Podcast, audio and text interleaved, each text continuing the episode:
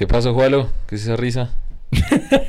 es que me acabo de enterar de un caso muy divertido, definitivamente. ¿Qué pasó? Un amigo que es experto con todos esos temas que estamos presentando en la fundación y le pegaron un embaucado horrible comprando un dron por internet.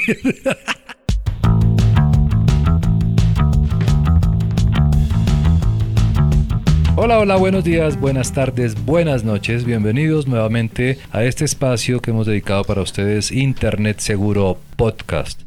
Me encuentro como siempre con Camilo Medina. Hola, Jualo, ¿cómo estás?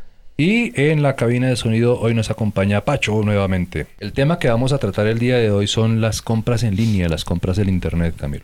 Oye, sí, tenés lo que le pasó a tu amigo. Sí, yo no entiendo realmente cómo pasó, pero pues, entiendo también que es muy, muy fácil caer en ese tipo de, de descuidos de esa manera.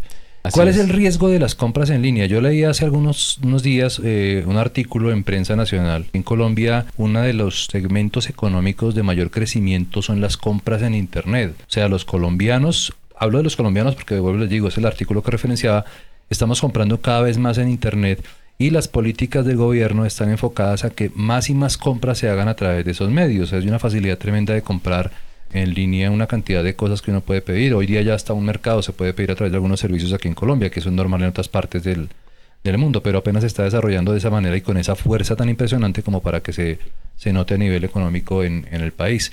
Así es, Jualo. Eh, pues como tú lo dijiste, nosotros estamos desde Colombia. el tema de las compras en línea se está empezando a desarrollar y a promover mucho con el apoyo del gobierno Incluso hay unas políticas de compras en línea que la tendencia es que cada vez muchas más compras se hagan en Internet. Hay países, como tú lo dijiste ya, que la parte de las compras en línea ya ni van a los centros comerciales, sino que todo lo hacen por Internet. Es una tendencia, es algo que está sucediendo por la misma comodidad y facilidad a la hora de hacer las compras. Tú no tienes que desplazarte, tú no tienes que salir a mojarte si está haciendo frío o está nevando, sino que tú entras a una página, compras y te llega a la casa tu, tu pedido. Pero entonces, ¿qué sucede? Hay riesgos. Claro, o sea, aquí la pregunta grande es, ¿y mi información financiera en dónde está quedando? ¿Cómo manejo yo la compra, la venta? La parte del cash, pues, de, de mover el dinero y los valores directamente dentro de, de una transacción como esa. Así es. Hoy en día, pues, todo ese tipo de compras se hacen con tarjeta de crédito. ¿Correcto? Entonces tú estás empezando a dar los datos de tus tarjetas de crédito en la plataforma donde vas a hacer compras. Nosotros queremos en este episodio dar unas recomendaciones para las personas que nos estén escuchando y quieran hacer compras en línea. Es una muy buena forma de ahorrarse tiempo, pero haciéndolo de forma segura para que no nos pase lo que le pasó a tu amigo que lo estafaron. Sí, ok. Ese es un caso que pues tenemos aquí como ejemplo, pero casos como esos vemos todo el tiempo reflejados en, en la prensa. Parecía un chiste, yo pensé que era una broma, que era un fake. Eh, lo veíamos en internet. Alguien pagó por un vestido, una señora pagó por un vestido que le pareció llamativo, tremendamente llamativo. La talla era correcta según ella y todo lo demás, pero la foto que le mandaron era de un vestido en modelo como para una muñequita. A escala. Y ella terminó pagando la cantidad que pensaba por un vestido real por el vestido de modelito. O sea, ¿Cómo, ¿Cómo controlar ese tipo de cosas? ¿Cómo saber qué es lo que me están realmente vendiendo al otro lado de la, de la web? Porque yo puedo ver las cosas en fotografía y se pueden ver maravillosos. Me pasa a mí con las hamburguesas de una conocidísima cadena internacional que tiene unos arquitos dorados, que definitivamente una cosa es lo que uno ve en la foto de la hamburguesa y otra cosa es lo que uno se come realmente en el restaurante. Yo cada vez que voy allá, por ejemplo, a comer para sentirme lleno, he tenido que comerme las servilletas. Vamos a hablar de compras en línea y queremos dar una primera recomendación. Y es para que ese tipo de cosas no sucedan, busquemos siempre comprar desde sitios web que sean conocidos, que tengan reputación. En cada país se han venido fortaleciendo diferentes empresas que se dedican a la comercialización de sus productos. Voy a nombrar algunas muy conocidas. Amazon, eBay, eh, aquí en Colombia Mercado Libre, Linio, cadenas como Falabella, Éxito. Entonces son, son marcas ya reconocidas, ya de prestigio, ya por lo menos que tienen un espacio donde uno puede ir a reclamar. Eh, no estoy queriendo decir con esto que si hay de pronto negocios que están emprendiendo, no les compren, no. Sino que primero busquemos que sea un sitio que tenga una atención al cliente, que sea reconocido, que tenga un espacio donde yo me pueda comunicar con alguien que tenga una reputación. Muchas veces esas compras en línea que son estafa se basan en, en, ofertas de tiempo limitado. Entonces compran en la próxima hora o si no se te acaba esta oferta, no la dejes pasar. Hay programas para hacer eso, para aprovechar esa sensación de urgencia y atraer la esa ansiedad de que no, se me va a quedar sin oferta. Obviamente, hay temporadas, ¿no? Que el Black Friday y que todo ese tipo de, de épocas donde hacen descuentos pero entonces tratemos de hacer una serie de verificaciones antes de darle en comprar. La primera es que el sitio sea reconocido y que sea de confianza, que por lo menos tenga un espacio donde yo pueda contactarme con alguien, pedir un soporte, ¿listo? Incluso buscar en, en, internet información acerca de ese producto de gente que ya le ha comprado recomendaciones en redes sociales, eso ayuda mucho. Una observación que también podemos hacer aquí en este caso es, Camilo mencionaba, hay negocios que apenas están emprendiendo, hay mucho sitio que quiere aprovechar este boom económico de las compras en línea y está apenas desarrollando sus plataformas. Esas plataformas de pago generalmente son plataformas reconocidas a nivel bancario. Así es. No son plataformas que aparecen de la noche a la mañana. O sea, un sitio en el que directamente el sitio te está pidiendo los datos de la tarjeta de crédito, las contraseñas y demás, es de desconfiar si la plataforma no es conocida. En, en el caso colombiano, pues hay muchos bancos conocidísimos en Colombia que respaldan esas plataformas en las que uno puede hacer pagos.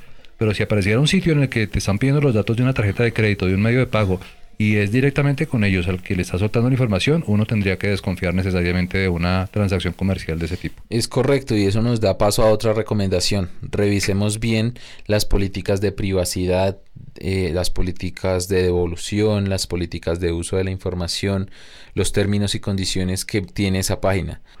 Hoy en día la gran mayoría de páginas debe tener esos espacios de unas políticas de privacidad, qué van a hacer con mis datos, qué uso le van a dar a esa información, si son de compras en línea, cómo van a ser las devoluciones en caso de que haya una devolución. Si un sitio que yo estoy interesado en comprar algo no tiene ese tipo de información que es básica, que es necesaria, pues yo dudaría en comprar de ellos. Hagamos la aclaración de que acerca de privacidad hablamos en un podcast anterior y que también tiene que ver con ese tema en particular, el asunto de qué información estamos dejando en algún sitio en web porque en la mayoría de sitios para hacer la compra debemos registrarnos, entonces estamos dando cierta información. Lo que tú dices también, verifiquemos a través de qué pasarela se va a realizar el pago. Por ejemplo, Amazon. Amazon sí te recibe en su propia página la tarjeta de crédito, pero pues es Amazon. Han logrado ya hacer un desarrollo de tal manera que utilizan una pasarela, pero ellos reciben en su sitio esa información. Y eso debe estar también en las políticas de, privacidad y de términos y condiciones del sitio. Esa es una parte que no leemos nunca cuando decimos aceptar. y esa parte deberíamos leerla. Porque es, damos dando nuestros datos, nuestros datos de tarjeta de crédito, nuestra dirección, ¿sí? Para que nos hagan esa entrega. Entonces es importante que nos gastemos ese tiempito en leer pero evitar que nos pase lo que le pasó al amigo de. Entonces, una, una cosa, por ejemplo, en este caso es que una tarjeta de crédito suelta una cantidad de información que no necesariamente es el, dinero como tal en sí. No es cuánto dinero dispones ni puede utilizar tu dinero de tal manera o tal otra, sino que también te está dejando al sitio la oportunidad de verificar qué compras anteriores y qué pagos anteriores se ha hecho y que se puede rastrear completamente los gustos de la persona a través de los pagos que se han hecho en diferentes lugares. Entonces, todo este tipo de cosas está enlazado con los temas que hemos manejado en, en podcasts anteriores y en unos que vamos a hablar posteriormente acerca de tener mucho cuidado de la información que dejamos y compartimos en diferentes, en diferentes sitios y en diferentes espacios en Internet. Así es, Walo. Otra recomendación importante es al momento de hacer compras en línea, manejemos una conexión a Internet de forma segura. O sea, si yo estoy en un centro comercial y me conecto a un Wi-Fi que está abierto y gratis, un aeropuerto, una estación de tren, una estación de buses. No hagamos compras, no manejemos información privada en redes públicas, porque esa información con cierto conocimiento técnico y ciertas herramientas puede ser interceptada por personas con malas intenciones. Tú puedes hoy en día con un dato de tarjeta de crédito hacer compras en línea y ya cuando te das cuenta ya la persona ha, ha hecho ese tipo de compras. Entonces debemos tener mucho cuidado a través de qué conexión a internet hacemos esas compras. Preferiblemente en la seguridad de su casa o una conexión confiable incluso. Y nos da paso a la siguiente recomendación, Juan, y es mantener uno, nuestro equipo actualizado y protegido.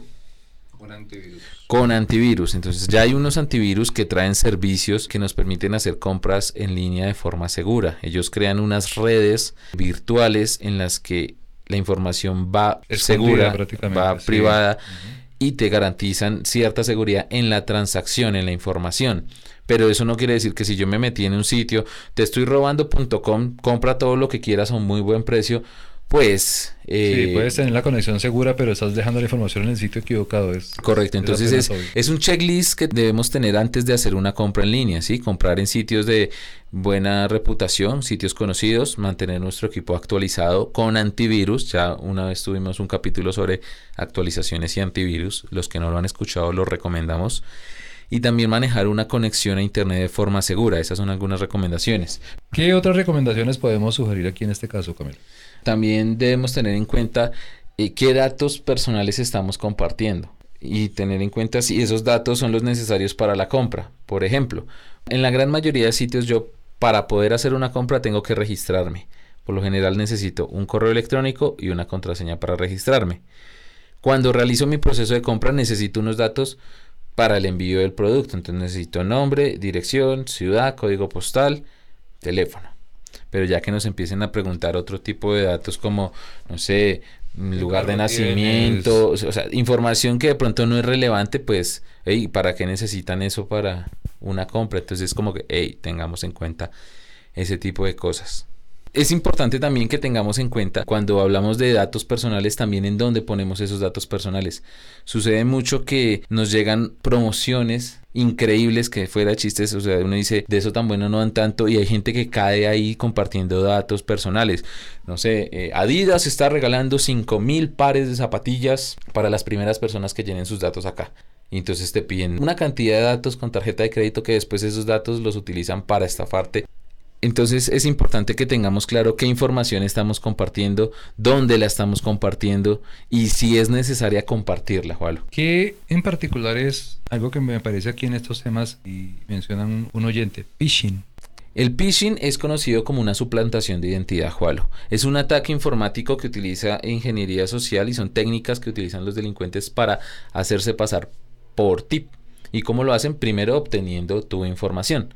Entonces ese tipo de ofertas que dicen, te regalo, no sé, Netflix está regalando una oferta, deja aquí tus datos. Por lo general cuando uno se registra en Netflix tiene que dejar los datos de su tarjeta de crédito. Tú para hacer una compra en línea necesitas el número de la tarjeta, eh, la fecha de vencimiento, el código de seguridad, el nombre que aparece en la tarjeta. Ya con esos cuatro datos tú pudiste hacer tu compra.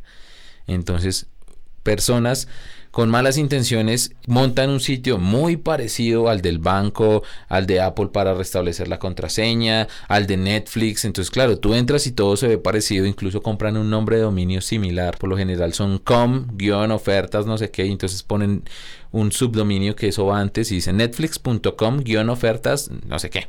Entonces, claro, tú entras y eso se ve súper parecido y tú empiezas a dar tus datos, ellos los almacenan. Puede que te redirijan a la misma página o qué, pero ya quedaron con tus datos. Mencionábamos con Pacho antes de comenzar la grabación de este podcast acerca de un caso que conocí de, una persona cercana y pasó eso realmente. Y uno de los links que le llegaban al correo botaba una página que supuestamente era la página de, Apple, pero era una suplantación, pero mira, era perfecta. O sea, tú veías la página original y veías esta y tú no tenías duda de que estabas en una página de Apple. Así es. Yo voy a compartir en las notas del episodio un video de un hacker, de los buenos, ¿no? Hay hacker buenos y hacker malos. Estos hackers buenos son los que ayudan a combatir los malos. Y este hacker habla de cómo se puede suplantar y cómo se pueden obtener datos. O sea, obviamente da un ejemplo, pero dice cómo es que lo hacen. La gran mayoría de estos sitios hoy en día los vemos desde el dispositivo móvil y desde ahí no podemos ver cierta información que podríamos ver desde el ordenador. Entonces nos llega ese enlace, no sé, necesita hacer clic aquí para restablecer la información de su Apple ID. Y claro, ya con tu Apple ID tú puedes tener los datos de tu tarjeta de crédito. hay una cantidad de información que nosotros, los usuarios de iPhone, guardamos en nuestro Apple ID, los usuarios de Google guardamos en nuestra cuenta de Google contraseñas, tarjetas de crédito, y con que una persona tenga acceso a esa cuenta, ya tiene acceso a una cantidad de información nuestra, hacer compras y todo eso. Entonces debemos ser prudentes en dónde colocamos esa información, tener contraseñas seguras. Ya hemos en diferentes episodios hablado de cómo tener una contraseña segura. También es importante que revisemos que el sitio en el que estamos comprando tenga un certificado de seguridad. ¿Qué es eso? Es ese candadito, verde. Sí.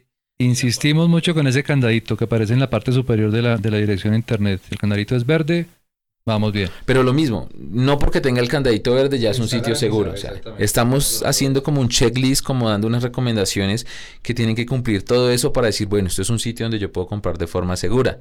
¿Correcto? Entonces quiero hacer como un resumen en lo que hemos dicho, que tenga el certificado de seguridad del sitio, hacer las compras a través de conexiones a Internet de forma segura, tener nuestro equipo actualizado con antivirus. Hay software que se instala, virus, que se instalan dentro de nuestro computador y que lo que están es ahí pasivos, esperando y analizando el comportamiento que tú tienes en tu computador. Entonces si vieron que entraste a la página del banco, él empieza a capturar todo lo que pones en tu teclado. Entonces de esa forma roban contraseñas, usuarios y datos que compartimos al, momento de hacer una compra. son sensibles. Tratemos de usar métodos de autenticación de dos pasos al iniciar sesión en nuestras cuentas donde tenemos ese tipo de información. ¿Qué es un método de autenticación de dos pasos? Que me pide un segundo factor, un segundo número que me lo envía o al número celular o me lo muestra a través de una aplicación para poder autenticarme. O el problema es que es el siguiente. Nos roban la contraseña de la cuenta de la red social por alguna razón. nos metimos en una aplicación para saber cuál es mi personaje de Pokémon según unas respuestas que yo contesto. Con eso lograron que se nos roben la contraseña de eh, mi red social, pero esa es la misma de mi correo y es la misma de una cantidad de sitios. Entonces, eso también es un riesgo. Nunca me robaron la del correo, pero sí me robaron la de la red social, que era la misma. Entonces, tenemos que tener cuidado a qué aplicaciones damos permiso. Tenemos que tener cuidado en dónde ponemos esos datos. Tenemos que tener actualizado nuestro computador, nuestro antivirus, comprar en sitios que sean reconocidos, que tengan buena reputación, revisar las políticas de privacidad y devoluciones que tienen estos sitios. ¿Correcto? Dar los datos que sean necesarios. No demos información de más. Nosotros revisemos, ¿es necesario dar este dato para poder realizar esta compra? ¿Correcto? No sigamos correos o enlaces directamente desde, desde nuestro buzón, que dice, por ejemplo, restaure su contraseña haciendo clic acá, no lo hagamos. Vamos a la página y desde la página directamente le damos en olvide mi contraseña y desde ahí yo puedo hacer ese tipo de cosas. No creamos en todas esas ofertas que parecen increíbles y que se va a acabar el tiempo y tenemos que aprovecharlas porque es... Como la del dron del de mi amigo. Así es. Muy buena, sí. Entonces, son ese tipo de cosas las que las personas utilizan para aprovecharse. Sí, claro, tú quieres comprar algo y ves esa urgencia de que en media hora se acaba, pues dejas a un lado revisar todo esto que hemos mencionado para tu seguridad y compras algo y, y, te estafan. Un caso que se nos presentó en una conferencia y nos lo mencionó un papá y tú me lo mencionaste después con otro ejemplo. Hay papás que le dejan abierta la cuenta de compras a los juegos de los chicos o a las aplicaciones de los chicos en los dispositivos están enlazadas a la tarjeta de crédito de papá o de mamá, pero pues el chico tiene libertad del asunto. O sea, ¿es seguro? No, nosotros como padres debemos cuidar también, o sea, les estamos dando nuestra tarjeta de crédito a ellos. Y muchas veces pues uno tiene cierto cupo en la tarjeta y ellos compren, compren, compren y no generamos tampoco en ellos esa sensibilidad como, hey, cuando estás haciéndole clic a ese botón de comprar, a mí me está costando tanto. Yo conozco el caso de una amiga que le llegó una cuenta por medio millón de pesos de compras que hicieron de juegos desde el celular de ella, el hijo de ella. Pero ¿cómo fue posible? Pues es que él se sabe la contraseña. Porque es que me decía, y no se puede hacer algo para que antes de comprar le pida algo. Es que así lo tiene configurado. Ella, ella lo hacía desde un iPhone y el iPhone pide la contraseña para hacer una compra, igual en, en, en los Android. Entonces, ¿qué pasó? El niño se sabía la contraseña de ella. Entonces se saltó toda esa seguridad y compró todo eso. Entonces debemos ser, primero, crear conciencia en nuestros chicos de que eso que compran ahí cuesta. Que se ve muy digital la herramientica para construir en Minecraft, por ejemplo, pero eso tiene un costo en cash real, en dinero real, contante y sonante. Y pues que no debemos compartir esos datos de la tarjeta de crédito en cualquier lado. Pero esos casos con los chicos, la gran mayoría es que compran y no entienden y no tienen esa sensación de eso que estoy pagando cuesta o es una cantidad de tiempo de trabajo que yo tengo que hacer para poder comprar esas cosas. Hace poco escuché el cuento de, de un amigo, el hijo le pidió algo y le decía, no tengo plata, pues ve al cajero y sacas. Como si yo solo voy a esa máquina y, ya la maquinita me escupe billetes y ya. Entonces es crear esa conciencia de nuestros hijos y una última recomendación es revisar periódicamente los movimientos de nuestra tarjeta de crédito o cuenta bancaria con la que usualmente hacemos pagos. Tener activadas esas alertas que todos los bancos las ofrecen a través de un mensaje texto o un correo nos ayudan a estar pendientes de una compra que se acaba de hacer y nos da tiempo de poder reversarla, cancelarla, bloquear la tarjeta para que el daño no sea más grave. Ok, aquí vemos que el asunto definitivamente es de prevención, sobre todo cuando estamos hablando pues de asuntos tan sensibles como dinero y sobre todo dinero en, en línea. Como decíamos, es un sector económico que está creciendo con mucha fuerza en Colombia y Latinoamérica particularmente, que ya es normal en otras partes del globo, pero pues al cual todavía estamos un poco como desempollándonos a nivel de seguridad y demás, y pues casos ya se han visto de fraudes en este tipo de, de cosas. La invitación que hacemos para ustedes eh, en esta oportunidad, como siempre, que pasen por la página internetseguro.org. En la parte inferior de la página nos dejen sus inquietudes acerca del tema que acaban de escuchar o de temas similares o de algún otro tema que ustedes quieren que consultemos escríbanos un correo, coméntenos alguna cosa. Hay forma de comunicarse con nosotros en los diferentes espacios que tenemos en la web. Desde donde nos esté escuchando puede dejar su comentario también con sus inquietudes.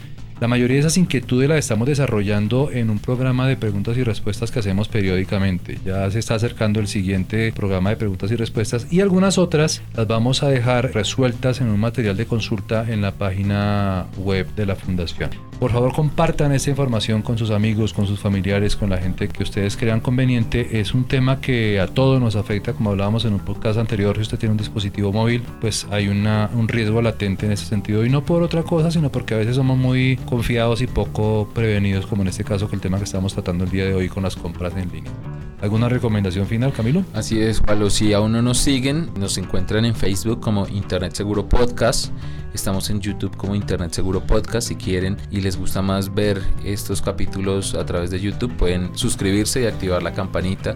Estamos también en iBox y en toda la cantidad de plataformas de podcast, Spotify, Apple Podcast, Google Podcast. Y diariamente estamos trabajando para que nos puedan encontrar en diferentes espacios. Ustedes solo ponen en Google Internet Seguro Podcast y esperamos estar ahí.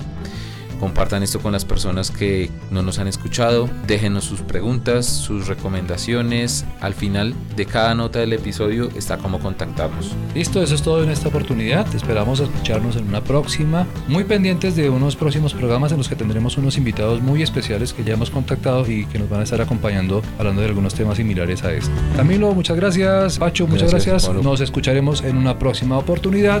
Que chao, chao. chao.